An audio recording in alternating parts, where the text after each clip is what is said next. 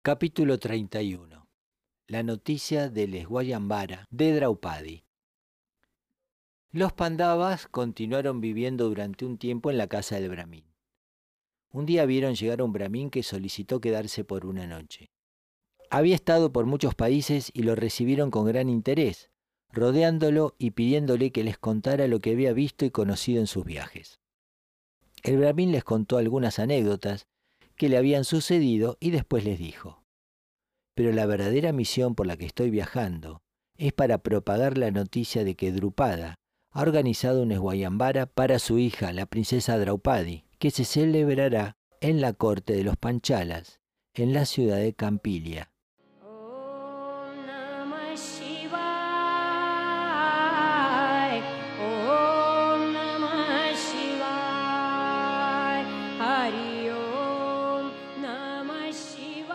La princesa nació del fuego sagrado junto con su hermano Dristadiumna.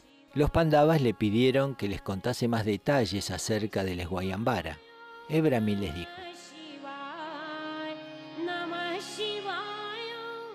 Hay una historia muy larga, muy larga e interesante detrás del nacimiento de los hijos de Drupada y de la celebración de este Esguayambara. Si están de verdad interesados en escucharme, se las puedo contar.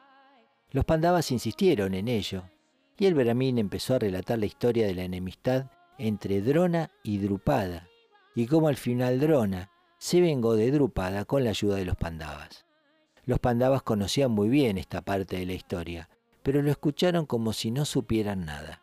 El Brahmin continuó diciendo, después de la derrota de Drupada, ya no podía ver a Drona como un amigo, tan solo sentía deseos de vengarse por aquella humillación.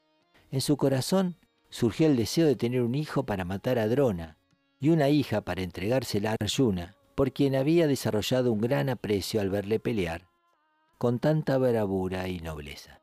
Así pues, Drupada empezó a practicar mortificaciones y austeridades con este propósito. Vivía en un bosque en el que había dos rishis. Yaya era el nombre de uno y Upayaya el del otro. Después de servir a Upayaya durante un año, Drupada se le acercó pidiéndole que le otorgara un hijo y una hija capacitados para satisfacer su deseo. El rishi le dijo que Yaya podría ayudarle, y los dos rishis realizaron para él un yaga llamado Putrakama. Al final del yaga, de las llamas del sacrificio, surgió una carroza.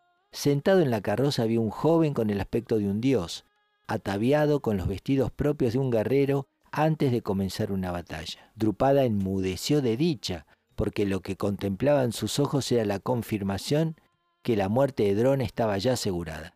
Pero aún eso no fue todo, porque luego del fuego sagrado surgió una hermosa mujer, el regalo que Drupada quería hacerle a.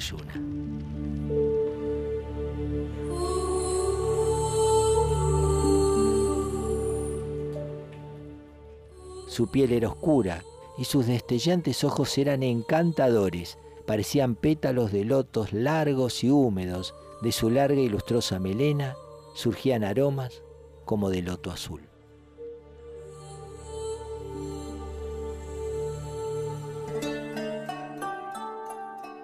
Ninguna mujer podía comparársele en belleza, encanto y esplendor.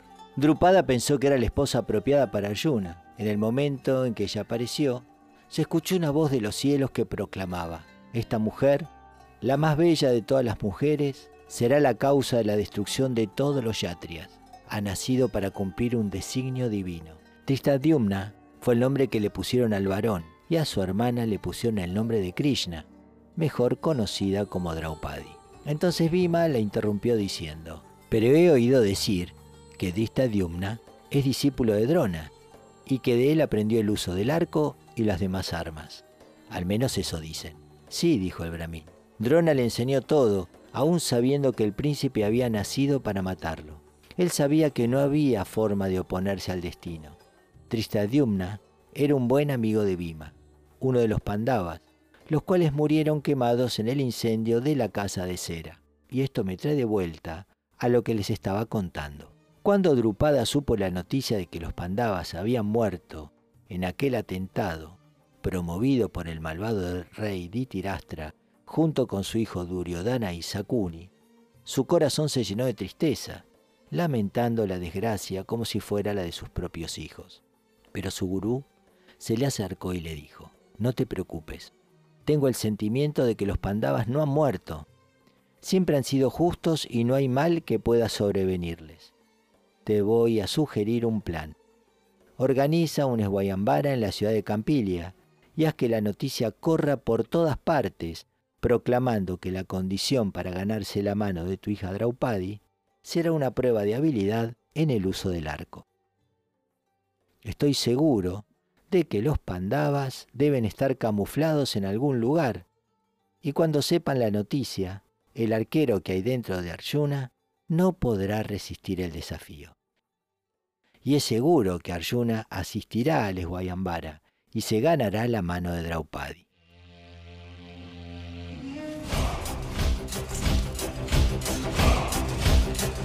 Drupada envió mensajeros por todas partes para proclamar la celebración del Guayambara. A muchos brahmanes les ha pedido que vayan de lugar en lugar difundiendo la noticia. ¿Quién sabe? Quizás en algún lugar yo tenga la fortuna de poder comunicarle al mismo Arjuna la noticia del Guayambara. Después de reírse de su propio chiste, el brahmin les explicó que estaba muy cansado y se fue a dormir.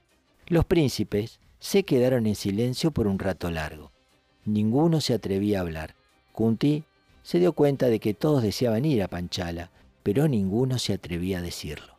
Tratando de allanar la situación, les dijo, ya hemos estado viviendo demasiado tiempo en la casa de este brahmin. Por mi parte, ya me siento un poco cansada de vivir en este lugar. ¿Por qué no nos vamos a otra parte? Por ejemplo, a la ciudad de Campilia, en Panchala. Con la celebración de los Guayambara, seguro que habrá mucha gente caminando por las calles y será divertido deambular por la ciudad durante la celebración. Creo que va a ser emocionante. Me gustaría ir a Panchala. ¿Qué les parece a vosotros? Los pandavas estaban deseando escuchar aquellas palabras y pensando en la aventura que les esperaba, se pusieron muy felices asintiendo todos juntos. Ellos sabían que Draupadi era una ofrenda para Arjuna pero no pudieron conciliar el sueño en toda la noche, pensando en la descripción que el Brahmin había hecho de aquella mujer. Sus pensamientos revoloteaban alrededor de ella. Yudhishthira, el mayor de los Pandavas, quería aquella mujer para él, pero dándose cuenta de que no era su prerrogativa, no podía evitar sentirse deprimido. Estaba agobiado por el continuo acoso de pensamientos. Todos esperaban con impaciencia la salida del sol del nuevo día, pues los presagios indicaban que en aquella ciudad los esperaba una sorpresa agradable. Kunti se despidió afectuosamente del Brahmin, de su esposa y de sus hijos, y junto con sus cinco hijos emprendió el camino hacia el país de Panchala. Cuando iban ya de camino se encontraron con Vyasa, el cual les había prometido reunirse de nuevo con ellos. Después de bendecirlos, les dijo, lo que están haciendo es lo correcto. La suerte los espera allí. Días de gran felicidad los están aguardando. Las nubes comienzan a levantarse, a disiparse. Pronto vas a ser muy pero muy felices. Después de estas palabras llenas de ánimo, Vyasa se fue. Tras oír sus palabras, los pandavas caminaron decididos y con un entusiasmo especial se dirigieron hacia la ciudad de Campilia, la capital del reino de Panchala.